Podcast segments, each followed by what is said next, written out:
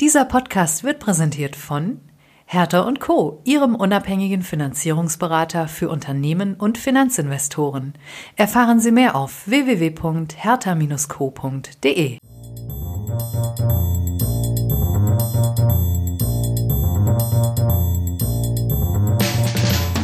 What's up Corporate Finance? Der Podcast für die deutsche Corporate Finance Szene.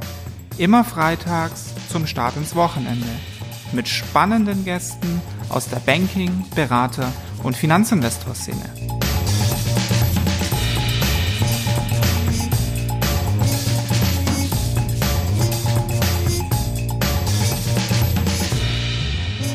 Wir hätten die Transaktion machen können, auch in einem Bereich, der dreistellig ist im Bond. Allerdings zu einem, wir sind aktuell bei 6% plus Euribor, zu einem Aufschlag, wo du dann irgendwo bei 850, 900 Basispunkten liegst. Und da haben wir als Management gesagt, das ist, äh, finden wir zu teuer. Wir haben den Druck nicht, das aktuell zu tun. Wirtschaftlich nachhaltig für die Mutares wäre es, glaube ich, Quatsch gewesen, jetzt die Anleihe äh, mit aller Macht zu platzieren für einen Coupon, der verrückt ist. What's up, meine lieben Podcast-Fans? Mein Name ist Philipp Habtank und ich begrüße euch zu einer neuen Folge von What's up Corporate Finance. Heute mit dem börsennotierten Turnaround-Investor Mutares. Ja, das Timing für unseren Podcast könnte nicht besser sein, denn warum? Das Timing bei Mutares war gerade, ich würde mal sagen, ein bisschen unglücklich. Ähm, in Mutares steckt ja das Wort Mut drin, den stellte der Investor Anfang Juni durchaus unter Beweis also nicht nur eine, sondern gleich zwei Aktionen ankündigte, nämlich die Emissionsprüfung einer neuen Anleihe und eines Börsengangs von einem Portfoliounternehmen in Finnland. Aufgrund von, und da zitiere ich jetzt, einer abnormalen Situation an den Kapitalmärkten wurden beide Pläne aber Ende Juni direkt wieder begraben. Wir haben also super viel zu besprechen. Sonst drumherum gibt es auch noch eine ganze Menge. Gefühlt hat Notaris dieses Jahr schon wieder 100 Firmen gekauft. Unter anderem das, äh, ja, ich sag mal, schmutzige Geschäft von Mann und Hummel. Auch darüber wollen wir sprechen. Und wenn die Zeit dann noch übrig bleibt, gucken wir uns auch an, wie sich die Investmentstrategien von Turnaround-Investoren denn so verändert haben. So, darüber wollen wir alles sprechen. Und das machen wir jetzt mit jemandem, der die letzte Zeit sehr viel unterwegs war und der der Kopf hinter der M&A-Strategie von Motaris ist. Von der Investoren Roadshow direkt in unserem Podcast. Ich begrüße bei What's Up Corporate Finance, den Chief Investment Officer von Mutaris, Johannes Laumann. Vielen Dank, Philipp, und äh, hallo zusammen. Ähm, freue mich, dass wir heute hoffentlich ins Plaudern kommen. Und gerade glaube ich, in so einer Situation, wie wir aktuell haben, ähm, nicht einfach, herausfordernd, aber doch ähm, auch chancenreich. Insbesondere, wenn man wie wir, wie wir äh, im Bereich Turnaround ist. Und ähm, ich habe ähm, innerhalb der Roadshows einen amerikanischen Investor getroffen, der mir gesagt hat, to understand your business right, you buy garbage and turn it into diamonds. Und ich glaube, ähm, je mehr Garbage man findet, äh, desto größer ist auch die mathematische Wahrscheinlichkeit, daraus Diamonds zu machen. Von daher, ich freue mich auf den Plausch, Philipp. Und, und unter Druck entstehen ja Diamanten. Und Druck genau. ist ja an den Märkten gerade auch definitiv. Und, unter Druck und Hitze. Und da wird Sommer und Druck ist in den Märkten. Also schau. Beste Voraussetzungen. Also ich sehe schon, du hast deinen äh, Humor zumindest jetzt schon mal nicht verloren. Ähm, auf wie vielen Investoren-Meetings warst du denn jetzt gerade im Juni? Ich habe im Intro gesagt, sehr viel unterwegs. Nimm uns doch da mal so ein bisschen mit, was es bedeutet, Investorengespräche zu führen, sowohl für einen IPO als auch von einem Bond, vor allem dann in der jetzigen Zeit. Ja, wie viele Investorentermine habe ich gemacht? Vielleicht 100 in vier Wochen, drei Wochen. Mhm. Ähm, davon, und das ist äh, sehr spannend zu sehen, in, äh, sowohl im Bond als auch im IPO, die Nordics setzen noch sehr auf nicht physische Meetings, auf, auf, auf, auf, auf Roadshows quasi, auf Roadshows digital, so dass wir quasi alles, was mit Nordic Investorenbasis zu tun hatte, digital gemacht haben während der Rest von Europa, gerade äh, ob das jetzt Zürich ist, ob das Paris ist, ob das Mailand ist, ob das äh, Luxemburg ist, ob das ähm, auch London ist, wieder die physischen Meetings sehr, sehr, sehr dankbar äh, angenommen wird oder Frankfurt, das ganz spannend zu sehen war. Und ähm, es ist, glaube ich, vom Gefühl her immer noch ein, ein Unterschied, wenn du etwas Neues wie jetzt ähm, ein IPO oder äh, etwas Neues wie eine, äh, noch eine größere Wachstumsstrategie durch den Bond wenn man das an jemand herantragen will, der noch keine Berührungspunkte hat. Ja, Im Bond ist es natürlich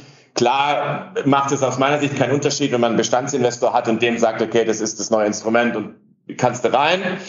Wie wenn man die Geschichte Mutares jemand von Grund auf neu erzählen muss. Und da ist es halt doch eben meiner Sicht deutlich wertvoller, wenn man den anderen dann, dann physisch trifft. Ich kann dir aber sagen, dass bei den ähm, physischen Meetings das tatsächlich ähm, genau so war, wie immer, die Stadt ist voll, man rennt von A nach B, ist um 10.30 Uhr schon nass geschwitzt vom Laufen zwischen den einzelnen Terminen. Und ähm, am Ende dieser drei Wochen hasst man seine eigene Stimme, weil man nicht mehr hören kann, äh, was man erzählt. Umso besser, dass du dann jetzt noch im Podcast bist, wo es nur um Stimme geht. Genau. Hat, hat sich denn überrascht, dass weder IPO noch Bond ähm, letztendlich funktioniert haben? Ich glaube, das muss man ganz differenziert sehen. Also, ähm, fangen wir mal mit dem, mit dem Bond an. Ähm, wir waren wahrscheinlich in der mit Abstand schlechtesten Zeit der letzten, keine Ahnung, zehn Jahre draußen am Markt äh, mit der Anleihe. Wir haben sehr positives Investorenfeedback bekommen für unsere Geschichte, für das, was wir auch mit diesem Bond vorhaben und hätten am Ende auch eine Transaktion machen können. Ja? Wir hätten am Ende eine Transaktion machen können, allerdings zu einem Kurs, zu einem Preis, wo wir als Mutares Vorstand gesagt haben, ähm, wir haben keinen Druck, die jetzt aktuell durchzuführen. Ja, der aktuelle Bond läuft noch bis Februar 2024. Okay. Ähm, äh, wir hätten ihn gerne erweitert, wir hätten ihn gerne vergrößert und, und, und es, ähm, ähm, weil eben die Marktsituation an den Zukaufmärkten ähm, äh, gerade super spannend ist für uns, haben aber keinen Druck, den jetzt zu platzieren und haben uns dann entschieden zu sagen, ähm, wir pausieren damit machen das vielleicht an einem anderen Zeitpunkt, zu einem späteren Zeitpunkt, wenn sich die Märkte vielleicht wieder ein bisschen eingependelt haben und nicht in, in, in, einer, in einer Zeit, wo wo, wo quasi die Börsen 20 Prozent fallen. Ne? Und mhm. ähm, also äh, um, um vielleicht äh, dir auch mal so ein bisschen äh, ein Gefühl dafür zu geben, wir hätten die Transaktion machen können, auch in einem Bereich, der ähm, dreistellig ist ähm, im Bond. Allerdings zu einem, wir sind aktuell bei 6% plus Euribor, zu einem Aufschlag, wo du dann irgendwo bei 850, 900 Basispunkten liegst. Und da haben wir als Management gesagt, das ist, äh, finden wir zu teuer. Wir haben den Druck nicht, das aktuell zu tun. Und äh, deswegen werden wir diese Transaktion nicht durchführen. Mhm. So, das, wie ja. viel hättet ihr denn gewollt und zu welchen Konditionen hättet ihr es denn gemacht? Also wir hätten es, glaube ich, am Ende stellte sich die Frage nicht so richtig. Ne? Wir hatten so eine Idee, wo wir gesagt haben, naja, als wir, den, als wir mit, dem, mit, der, mit, der, mit dem Bond gestartet sind, ja, da, da ähm, ehrlicherweise war die Ukraine noch die Ukraine. Ja? Und ähm, äh, haben wir gesagt, naja, wir, können uns ein Volumen bis 175 vorstellen. Das ist das absolute Maximum, weil ich der Meinung bin, klar, du kannst wahnsinnig viel Kohle racen, aber du musst sie auch vernünftig ausgeben. Und ich glaube, wenn man zu viel hat, wird man unvernünftig und wenn man zu wenig hat, dann weckt man zu viel ab. Man muss einen guten Mittelweg finden. Und ich glaube, irgendwo sowas zwischen, sage ich mal, 120 und 140 Millionen wäre ideal gewesen. Ja? So. Mhm. Und ähm, was wir uns von dem, von dem Coupon vorgestellt haben, war was zu sagen, naja, wir haben die 6% jetzt, wir verstehen Markt vielleicht ein bisschen schwieriger. Auf der anderen Seite geben wir ein gutes Sicherheitenpaket mit in, in, in hätten wir ein gutes Sicherheitenpaket mitgegeben. Und auf der anderen Seite. Wie hätte das ausgesehen, das Sicherheitenpaket? Es wäre ein Share Pledge gewesen auf drei Unternehmen. Mhm. Und ähm, wären wahrscheinlich auch d'accord gewesen, wenn wir irgendwo bei 700 rausgekommen wären. Ja? Ähm, und dann hätte man diskutiert, was ist, was ist das Agio. Ja? Aber ähm, unter der Prämisse irgendwie 850 oder wenn du noch ein bisschen mehr haben willst, 900. Ich glaube, zur selben Zeit ist irgendwie die Credit Suisse rausgegangen mit 975 für einen ihrer Bonds. Also war einfach ein völlig verrücktes Umfeld, ja? wo wir viele Investoren gehabt haben, die sagen, okay, wir rollen die Anleihe rüber, aufstocken, machen wir eher nicht, ja, weil wir haben halt aktuell mit dem gleichen äh, äh, können das Geld in was investieren, was uns irgendwie Double-Digit Safe Returns bringt. Ja? Und äh, da haben wir gesagt, deshalb auch das Wort abnormal. Ähm, ich ich, ich, ich finde es Wahnsinn immer, wenn man jemand gegenüber sitzt, der sagt, pass auf, ich bin investiert, du hast immer gehalten, was du gesagt hast, die letzten zweieinhalb Jahre. Ich habe alles erfreulich mitgemacht und ich bin gerne dabei, aber aktuell ist es halt eben so, ich kriege eine Rendite, wenn ich in was Normales mache die früher unter euch lag, die ist jetzt deutlich über euch. So. Und ähm, das war dann der Punkt, wo ich gesagt habe, okay, vielleicht ist es sinnvoll einfach das Ganze ähm, zu verschieben. Ich äh, abgeblasen ist, glaube ich, das falsche Wort.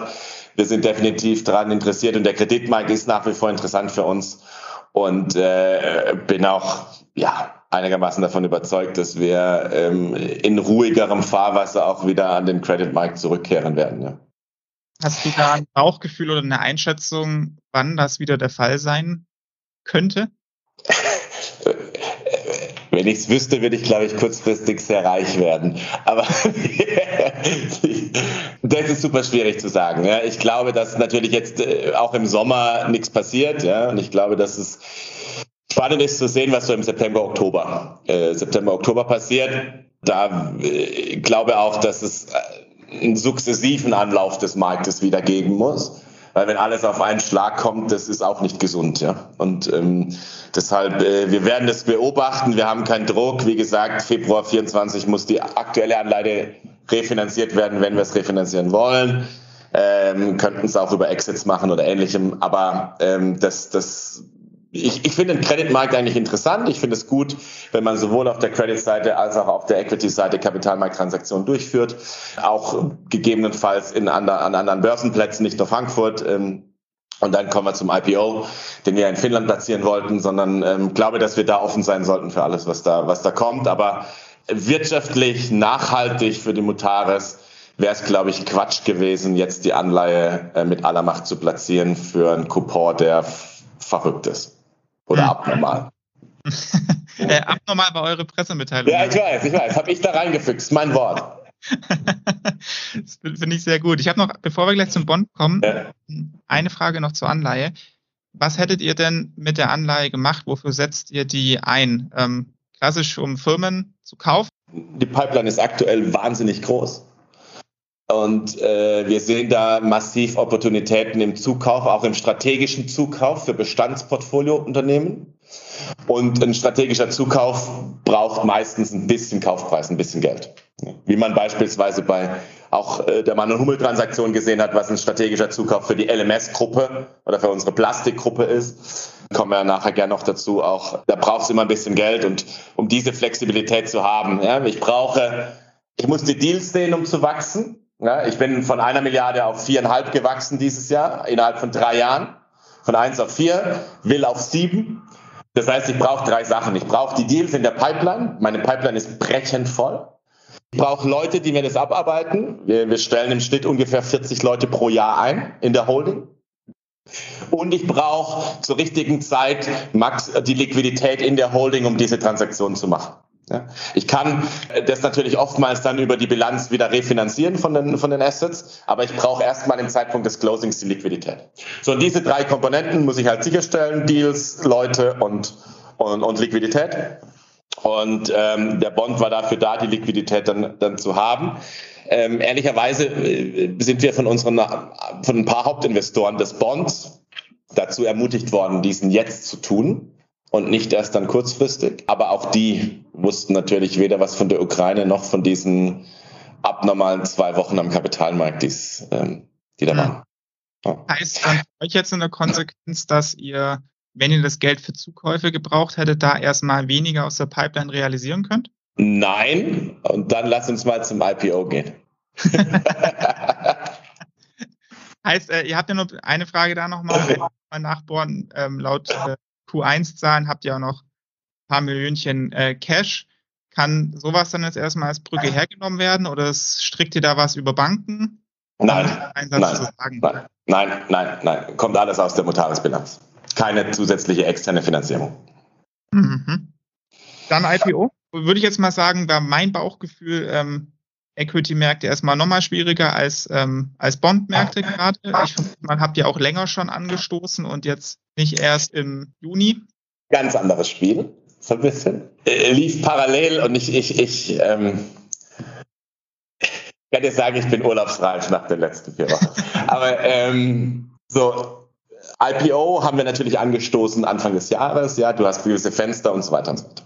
Wir haben eine Firma, die absolut performt und die absolut robust ist. Ja? Stahlbauer, die machen komplette Gebäudehüllen für, für Logistik, für, für Batteriefabriken, für Datencenter, für äh, die Infrastruktur, zusätzlich noch ein paar Stahlbrücken. Und eigentlich wie ein Schweizer Uhrwerk. Ja, wachsen jedes Jahr ein bisschen im Umsatz, wachsen jedes Jahr ein bisschen im EBITDA. Wir haben die konsolidiert, wir haben die Synergien erschlossen. Wir haben aus der Firma, die ursprünglich mal ungefähr 5 Millionen Ergebnis gemacht hat, haben wir eine Firma gemacht, innerhalb von zwei Jahren, die ungefähr 15 bis 17, 18 Millionen Ergebnis macht. Keine Schulden, gute Bilanz, alles gut. Robust. So. Aber Hauptmarkt Finnland und Schweden. So, jetzt hat Finnland eine Grenze von, glaube ich, 1300 Kilometer mit Russland. Und beide Nationen wollen in die NATO. Und der 24. Februar hat natürlich nicht geholfen in diesem Prozess, ne? muss, man, muss man fairerweise sagen. Nichtsdestotrotz waren wir, was das Personal und Institutional Offering angeht, ja, waren wir absolut im Soll, was den IPO angeht. Ja, wir, auch da, wir haben äh, die Investoren gehabt. Wir haben nur eine ganz, ganz schwache Nachfrage im Retail gehabt. Ja. Warum sage ich das? Weil bei, bei so einem, bei einem kleinen Wert, den du platzierst, glaube ich, brauchst du Retail. Ansonsten zerbombst dir den Kurs nach IPO. Und äh, wir wollten die Mehrheit platzieren, also über 50 Prozent platzieren und hätten dann noch Minderheit gehalten, die wir dann in einem weiteren Schritt platzieren wollten. Nur aus meiner Sicht bringt es halt nichts, wenn du die Mehrheit platzierst zu einem vernünftigen IPO-Kurs und dann rauscht dir der Kurs 30, 40 Prozent ab, weil du keine Volumina in den Kurs bekommst. Und dann hockst du da auf deiner Minderheit rum, die, die jeden, kannst du zugucken, wie die, wie die ihren Wert verliert. Was für eine Größenordnung war da denn angedacht von dem IPO? Der Enterprise Value lag so bei 65 bis 70 Millionen. Jetzt ist die Frage, was macht man? Und ähm, kann oder will nicht so wahnsinnig viel dazu sagen, aber es gibt ja immer zwei Möglichkeiten, eine Firma zu verkaufen. Entweder man listet sie an der Börse, oder es gibt drei Möglichkeiten. Entweder man listet sie an der Börse, Punkt eins, Punkt zwei ist, man verkauft es an Man ans Management, das wäre, glaube ich, ein bisschen teuer. Oder Punkt drei, du verkaufst sie halt an jemand anderen. Ne? Und letzteres äh, ist dann jetzt wahrscheinlich eher Phase, nehme ich mal an. Also war ja bestimmt auch Dual-Track, würde ich jetzt mal vermuten, vorbereitet und sowas, oder? Oder habt ihr wirklich voll auf ein IPO gesetzt? Ich glaube, es ist nie gut, wenn man voll auf ein Pferd setzt. Ähm, und für uns ist natürlich ein klarer Exit immer der deutlich lukrativere, auch wenn er vielleicht ein, zwei Millionchen weniger bringt im ersten, im ersten Schritt. Aber da wir kein, weder ein Evergreen noch ein Minority Investor sind, ist es für uns natürlich sehr, sehr lukrativ, auf einen Schlag die Firma zu verkaufen. Da sind wir auf einem guten Weg. Heißt, der Excel-Plan steht weiter, dann halt jetzt über einen anderen Kanal, dass die Firma nochmal länger bleibt und wie beim Bond versucht man späteren Anlauf nochmal eher unwahrscheinlich. Während ein späterer Anlauf beim Bond eher wahrscheinlich ist, würde ich ein IPO bei der Nordic als sehr, sehr unwahrscheinlich einschätzen. Mhm. Das ist doch mal eine klare Aussage. Und leitet uns eigentlich auch nochmal prima an das zweite Thema über, was ich mit dir gern besprechen würde. Weil wenn man ja auf der einen Seite sieht, die Public-Märkte total schwierig, sowohl auf der Emissionsseite als auch generell Korrekturen, speziell in Tech-Werten, ist ja brutal gewesen die letzte Zeit. Ich habe dann so das Gefühl, wenn man sich die Private-Märkte anguckt, sowohl auf der Käuferseite bei Private Equity als auch auf der Debt-Seite mit den Debt Funds, die jetzt finanzieren, scheint irgendwie ziemlich nahtlos und fast schon losgekoppelt von der, von den Public-Märkten und irgendwie so der Realität, die da draußen herrscht, irgendwie so weiterzulaufen. Ne? Täuscht das Gefühl oder siehst du das auch so? Wie kannst du dir das erklären? Ich sehe das ein bisschen zweischneidig. Ne? Also fangen wir mal an. So Private Equity, da sehe ich schon, dass eine gewisse Nervosität im Markt ist. Ich sage jetzt mal nicht meinen Marktbegleitern, weil wir sind eben in diesem Turnaround. Ne? Da ist eher, sage ich mal, fast euphorischer, was so die Buy-Side angeht. Ja? Bei den anderen ist es, glaube ich, also gerade wenn man einen Verkaufsprozess macht oder beispielsweise einen Dual-Track macht, ich glaube, man ist da schon vorsichtiger geworden. Und ich glaube, das hängt so ein bisschen zusammen, ja? weil eben die Private Debt Seite natürlich diese Situation jetzt auch nutzt, ja, um, und das ist, das, das weiß ich nicht mal, ob das so ist, aber ich, reines Bauchgefühl, die Private Debt Seite nutzt diese Situation für zwei Sachen. A, um eine Finanzierung beizusteuern und damit vielleicht noch 2, 3, 4, 5, 10 Prozent mehr zu kriegen als davor. Habe aber auch, ähm, wenn ich mir Gespräche angucke mit Private Debt in unseren Portfoliogesellschaften, ist da immer oder kommt sehr schnell die Diskussion auf das Thema Equity Kicker, Debt Equity Swap, sodass sich diese Private Debt Seite so ein bisschen reines Bauchgefühl verwässert mit der Equity-Side. Mhm. Und das jetzt vielleicht mehr als noch vor einem Jahr. Ansonsten auf der Equity-Seite glaube ich, dass man aktuell Chancen hat, gute Transaktionen gemeinsam mit Large Corporates zu machen auf der Private, Private Equity Seite. Ich war selbst in einem Large Corp, bevor ich zu Motaris gekommen bin, mal, mal fünf Jahre. Und ich glaube, so eine Situation nutzt du halt auch immer ein bisschen, um diverse Dinge zu bereinigen. Punkt eins. Und Punkt zwei sehe ich zumindest hier in Westeuropa in dem ein oder anderen größeren Large Corp gefühlt viel Bewegung in Vorständen.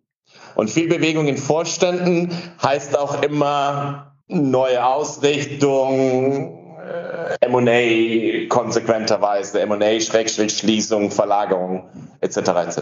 Ja? Ob man jetzt in Frankfurt die Valorec nimmt, die, äh, keine Ahnung, jahrelang wenig verkauft hat und auf einmal, äh, keine Ahnung, den Markt überschwemmt. Wir haben das letztes Jahr bei Saint-Gobain gesehen, in Frankreich, wir sehen das in Deutschland bei der GEA, bei Siemens Energy.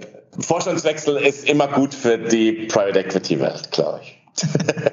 ja, und auf der Deal-Seite, ähm, da gab es ja bislang wenig negative Überraschungen bei, Überraschungen bei euch. Ähm, also ich glaube, letztes Jahr Rekordjahr, glaube ich, an, ähm, an Zukäufen. 14 waren es, glaube ich.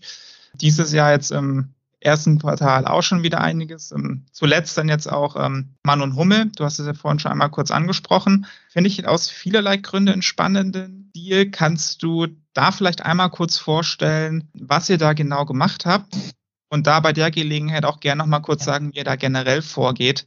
Nämlich, ähm, du hast vorhin schon angedeutet, fürs Add-on oder den strategischen Zukauf braucht man das Geld, für den Turnaround-Case ja eigentlich nicht. So, das genau. kurz skizzieren, was das für ein Deal war und warum der auch sinnbildlich eigentlich für euer Vorgehen ist. Genau. Also äh, im Prinzip gibt es diese zwei Deals, ne? wie du sagtest, es gibt diese Transaktion, wir kaufen Garbage, um auf mein Heimat, wir kaufen Garbage, sagen dem Verkäufer, so und so viel Geld muss in der Kasse liegen, wir zahlen einen Euro, nehmen vielleicht ein bisschen Funding Commitment, Unterstützung, Off-Balance-Haftung, was auch immer, ja, und machen dann mit unseren eigenen Leuten den Turnaround und die Stabilisierung von diesem Unternehmen. Also der klassische 1-Euro-Deal. Genau, genau. Das sind ungefähr äh, zwei Drittel unserer Transaktionen. Klingt im Übrigen einfacher, als es dann in der Realität ist. Ne? Aber zwei Sätze klingt eigentlich einfach, kann jeder. Genau. Kann versichern, Philipp ist nicht so. Und, und dann gibt's eben der, die, der, das andere Drittel sind eben diese strategischen Add-ons, ja, wo wir sagen, okay, wir haben eine Firma gekauft, in dem Fall beispielsweise die LMS, das sind drei Werke von Magna, die wir übernommen haben, 400 Millionen war dieser typische Deal eben, ja. Und wir äh, haben die restrukturiert, wir haben die neu aufgesetzt, wir haben äh, Lieferanten konsolidiert, wir haben die Materialflüsse verbessert, wir haben leider auch einen Sozialplan machen müssen und, und, und, und, und. Also volles Richtstrom. Ja, so. Und dann ähm, kommen wir hin und sagen, okay, wa was ist denn der nächste Schritt dieses Unternehmens? Und der nächste Schritt kann entweder sein, du exitst oder du baust die Firma weiter auf, strategisch, wie es jeder äh, Stratege tun würde. Und was wir haben bei, bei, bei, bei diesem LMS, diese ehemalige Magna-Geschichte ist, die machen Plastikspritzgussprodukte im Exterieurbereich ausschließlich und machen das für die deutschen Luxus-OEMs. Also äh, für, für einen Daimler, ähm, für, für einen BMW, für einen Audi, für Rüsselsheim auch ein bisschen was, äh, bei, bei Stellantis oder Opel. Aber äh, so, das sind die Hauptkunden so. Und was wir teilweise auch machen müssen, ist quasi die Verbindung zwischen Exterieur und Interieur. Ja, oder gewisse Exterieurteile, die wir nicht machen, wie beispielsweise die Bodenwanne. Ne? Die waren früher noch nicht aus Plastik, heute hast du Bodenwannen teilweise aus Plastik. Ja? Oder die, die Verbindungen für die Lufteinlässe oder was auch immer, ja? die, die, die dann auch aus Spritzguss waren. Die kleineren Teile. Und die kauft LMS zu. Heute. Ja? So. Und was wir immer gesagt haben, wir wollen eigentlich bei LMS die Strategie haben, LMS ist nur in Deutschland. Ja, drei Werke in Deutschland. Wir wollen die Strategie haben, international uns aufzustellen, damit wir für die Global Programs bieten können. Sprich, ein Daimler baut die G-Klasse in China, in den USA und in Europa, schreibt das komplett aus. Wir bieten für Europa an und müssen uns einen Partner suchen in den USA und China, um für das ganze Programm anzubieten. Das zweite ist, was wir gesagt haben, wir wollen mehr Wertschöpfung pro Fahrzeug. Ja. Je mehr Wertschöpfung pro Fahrzeug du hast, desto, desto höher ist deine Verhandlungsmasse auch beim OEM, logischerweise. Und das dritte ist, was wir gesagt haben, wir wollen quasi eine Verbindung haben oder wir wollen versuchen, dass wir das, was wir aktuell zukaufen müssen, vielleicht selber herstellen können. Haben dann überlegt, wie viel Investition bedarf und so weiter und so weiter. So. Sprich, wir haben uns entschieden, die LMS weiterzuentwickeln, bevor wir sie verkaufen. Und die Mann- und Hummel-Transaktion war so ein bisschen da wie, keine Ahnung, Arsch auf Eimer. Ja. Mann und Hummel hat eine Strategie und ähm, vielleicht vorab eine Sache. Ich finde, das war in der Sache eine extrem hart geführte Verhandlung und eine extrem harte Transaktion. Fand es aber vom persönlichen Aspekt her wahrscheinlich die angenehmste in meiner kompletten Karriere. Weil die Werte, die ähm, die Mutares oder die, die, die wir verkörpern oder die ich verkörper und die Art und Weise, wie Mann und Hummel beispielsweise mit Mitarbeitern umgeht, beispielsweise auch über ihr Image denkt, beispielsweise wie über ihre Produkte denken, das war schon sehr, sehr, sehr, sehr ähnlich. Und um, äh, um mal so ein kleines Interner vielleicht auszuplaudern, ähm, nachdem wir ähm, das Signing durchgeführt haben, haben wir uns alle umarmt. Das wäre noch nie passiert. Also normalerweise stehst du dann steif wie ein Bock da, kriegst da irgendwie vom, ein blödes Sektglas in die Hand geschraubt und stößt da an oder gibst dir halt die Hand so staatsmännisch. Wir haben uns umarmt die Verhandlungsführer. Und ähm, das zeigt so ein bisschen auch die Spirit der Transaktion. Die war in der Sache unglaublich hart und es war wahrscheinlich eine der schwersten Transaktionen, die ich äh, jemals irgendwie pushen musste. Oder ich habe es auch selbst verhandelt und glaube aber, dass es am Ende für LMS der Gamechanger ist oder das nächste Level ist. Mann und Hummel super klar in ihrer Strategie gesagt, wir wollen irgendwie Leading Champion äh, im, im Filtration-Bereich werden, sowohl Auto, Auto als auch Nicht-Auto. Und alles drumherum ist non-core und soll gehen. Unter anderem, und das letzte, letzte Teil war dieses Plastik-Spritzgussgeschirr. Wir haben nach wie vor enge Verbindungen zu Mann und Hummel, weil wir eben für die zum Beispiel die Filtergehäuse nach wie vor spritzen werden ja, und denen dann zuliefern, wo die ihre, ihr Filtrationselement reinpacken. Aber ähm, im, im, im Endeffekt ist es eine absolut klare, logische Verfolgung der Strategie, die Mann und Hummel gemacht hat. Mhm. Und für uns ist es genau das Gleiche auf der anderen Seite, nämlich diese Transaktion umfasst alles, was ich vorhin gesagt habe, was LMS braucht. Erstens, Mann und Hummel hat mehr oder weniger mit dem Geschäft die gleiche Kundenbasis wie wir. Wir erhöhen Euro pro Auto damit alles, was, fast alles, was wir heute extern einkaufen bei LMS, diese Kleinteile oder die Bodenwanne oder die, keine Ahnung, wo die, wo die, wo die Scheibenwischerflüssigkeit drin ist oder sowas, ja. Das kaufen wir aktuell extern ein, das kann alles Mann und Hummel herstellen. Das heißt, wir machen ein Insourcing, was heute Outsourcing ist. Ja? Auch auf der Kostenseite ist Energie. Und es ist ein internationales Geschäft. Wir werden ein Werk in Amerika und in China haben. Somit können wir auf die Global Programs anbieten. Ja, alles wahrscheinlich Mann und Hummel auch gewusst haben. Deswegen hast du ja auch gesagt, äh, Verhandlungen die toughesten ever. Ja. Ist ja. unterm Strich auch bestimmt nicht ganz günstig geworden für euch, oder? Die Frage ist, was ist günstig? Also ähm, es war, ja, wir haben einen Kaufpreis bezahlt und ja, der war der war auch signifikant. Ich habe ähm, mal so die Zahl 100 Millionen ungefähr aufgeschnappt. Ist die denn völlig verrückt oder kenn, erkennst du die wieder, die Größenordnung? Ich, finde es ja immer ganz witzig, was so ähm, auch über uns erzählt wird und wie viel wir da alles bezahlen. Also 100, 100 Millionen ist eine wunderbare Zahl, die ist aber völlig verrückt. Auch 50 Millionen ist völlig verrückt. Ja. Wir haben, ein, wir haben äh, dafür Geld bezahlt und ähm, wir haben auch einen zweistelligen Millionenbetrag dafür bezahlt, aber die Gesellschaft war in der Historie immer auch zweistellig operativ positiv. Ja. Die haben deutlich immer über 10 Millionen äh, Ergebnis gemacht, operativ, haben 500 Millionen Umsatz, äh, lagen so immer so bei 5, 6, 7 Prozent operatives Ergebnis und ähm, sind also verbrennen kein Cash und sind gut investiert. Das ist einfach eine geile Bude. So. Und dass, dass die noch zu LMS passt, ist halt irgendwie so, ja, hat fast schon so ein bisschen Golddigger-Mentalität, die das bei uns hervorgerufen hat.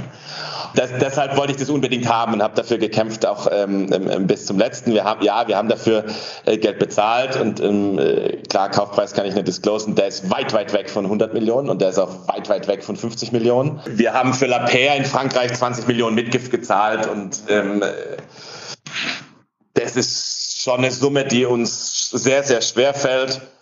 Und ähm, auch Mann und Hummel ist uns sehr, sehr schwer gefallen. Also ich kann es davon ausgehen, dass das irgendwo in einer vernünftigen Range war. Wenn man aber sieht, was am Ende das für Synergien mit LMS hat und, und, und wo, wir da, wo wir da hinkommen können, ist es, glaube ich, ein, ein, ein, ein Kaufpreis, den wir da bezahlt haben, der ja absolut äh, gerechtfertigt ist. Und ich glaube, am Ende beiden hilft. Ja, Mann und Hummel fährt die Strategie des Fokus, hat noch ein bisschen Geld gekriegt für das, was sie eigentlich nicht mehr haben wollen. Und wir können mit, wir haben ein bisschen Geld bezahlt für das, was wir ähm, allein kostensynergiemäßig äh, im ersten Jahr schon. Ja? Ich muss einfach nur beim Lieferant 1 das rausnehmen und äh, in, wir haben äh, fünf Werke äh, weltweit und da schmeiße ich es rein, so fertig. Heißt im Prinzip macht ihr ein bisschen das umgekehrte Buy-and-Build von Pride Equity. Die Plattform, ähm, für die bezahlt ihr so gut Nix. wie nichts. Ja. Dafür lasst ihr euch dann das Add-on kosten und PI, genau. weil da muss ja die Plattform performen, da gehen sie all in und das Add-on ist dann ähm, ja. relativ wurscht, was da kommt. Hauptsache ist. Genau, Cherry. Also da ist die, die bei beidem ist das Add-on Cherry on the Cake, aber ähm, wir gehen da eben den umgekehrten Weg, ja. ja, sehr cool. Mal gucken, vielleicht wird das dann ja irgendwann mal euer nächster IPO. Ich habe nur ein bisschen mehr Zeit als jetzt in Finnland. Mal schauen, mal schauen. Auf jeden Fall wird das Headquarter in Frankfurt sein. Und da ist ja bekanntlich auch ein großes Börsenpiket. bin gespannt, bin gespannt. Ähm, ich würde jetzt gerne mit dir zum Abschluss ähm, unseres Talks ein typisches Fragen-Quickie-Spiel spielen. Kurze Fragen, kurze Antworten, falls möglich gern mit Ja, Nein oder in einem Satz. Ja. Dabei? Sehe ich hin. Frage Nummer eins, um es nochmal auf den Punkt zu bringen, ist der Bond- und Equity-Markt gerade tot? Ja. Wann würdest du einen neuen Versuch starten? Q4. Mhm. Aber nicht für den IPO. die Public-Märkte schwächeln, äh, die privaten Märkte laufen ziemlich gut weiter. Wärst du jetzt lieber ein nicht börsennotierter Investor? Nein. Ich glaube, die Börsennotierung bringt uns Transparenz, bringt uns am Ende Deals und ähm, es eröffnet auch andere, andere Opportunitäten in, im Sinne von Laufzeit und so weiter, was, was ich nicht hätte, wenn ich nicht börsennotiert wäre. Wie viele Zugkäufe kommen denn von euch noch in diesem Jahr? Kommen wir wieder auf die 14 aus 2021? Also wir haben gesagt, einen pro Monat, es werden zwölf und äh, wir haben jetzt sechs und ich garantiere dir, dass wir unser Ziel erreichen. Auch, oder obwohl der Bond nicht platziert wurde? Ja. Mhm. Wie sieht es auf der Exit-Seite aus? Wie viel können wir da erwarten von euch dieses Jahr? Ich glaube, zwei wären zu wenig und vier zu viel. Vervollständigen mal bitte folgenden Satz. Die größte Investmentchance für Motaris sehe ich. Jeden Tag. Nochmal eine Frage zu eurem Aktienkurs. Da war das letzte Hoch am 5. September 21 noch bei 28 Euro. Seitdem ähm, ja, fast halbiert auf 16,3. Was macht dir Mut, dass der Kurs wieder in die Richtung 28 geht? Die Chancen, die wir haben, die Aussichten, die wir haben. Und ich glaube, man darf nicht vergessen, dass 38 Prozent in Hand von Management und Aufsichtsrat sind, sodass wir intrinsisch die Motivation haben, dass der Kurs steigt. Übrigens haben ähm, wir als Vorstand äh, im, im Speziellen auch angefangen, unsere Aktien an unsere Kinder zu übertragen. Und ähm, glaube ich, da wir unsere Kinder alle lieben, versuchen wir denen ja was Gutes zu tun. Noch mehr Menschlichkeit nach der Umarmung äh, mit Mann und Frau. Genau. Genau. Sehr, sehr cool. Danke dir, Johannes. Ähm, sehr gerne, Philipp. Echt Spaß gemacht. Danke für deine Zeit. Schon ziemlich verrückt, was da an den Kapitalmärkten gerade so abgeht oder eben nicht abgeht. Ähm, sehr cool, dass du uns da mal mitgenommen hast. Sehr, sehr spannend. Danke dir, hat Spaß gemacht. Danke auch und ähm, ich, ich glaube, Trübsalblasen bringt einfach nichts. Und ich habe ähm, einen, einen, Satz gelesen, der da heißt, glaub an dich, sei mutig, sei stark. Und ähm, wie gesagt, Mut ist Teil des Namens von Mutaris, ne? Genau, genau, genau. Dankeschön. Ciao. Danke. Also, wie gesagt, liebe Zuhörerinnen und Zuhörer, ich hoffe, euch hat die Folge auch gefallen. Ähm, falls ja, dann lasst uns wie immer gern eine 5-Sterne-Bewertung da bei Spotify oder im Podcast-Provider eurer Wahl und empfehlt uns in der Szene weiter. Denn wir wollen auch wachsen, nicht nur Motaris will wachsen. Das war's jetzt für heute. Ich hoffe, ihr schaltet nächstes Mal wieder ein. Jetzt wünsche ich euch aber erstmal ein schönes und abnormal geiles Wochenende. Bis zum nächsten Mal, euer Philipp Habdank.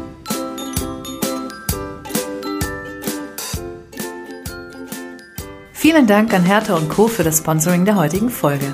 Mehr dazu auf www.hertha-co.de. Redaktion und Host Philipp Habdank.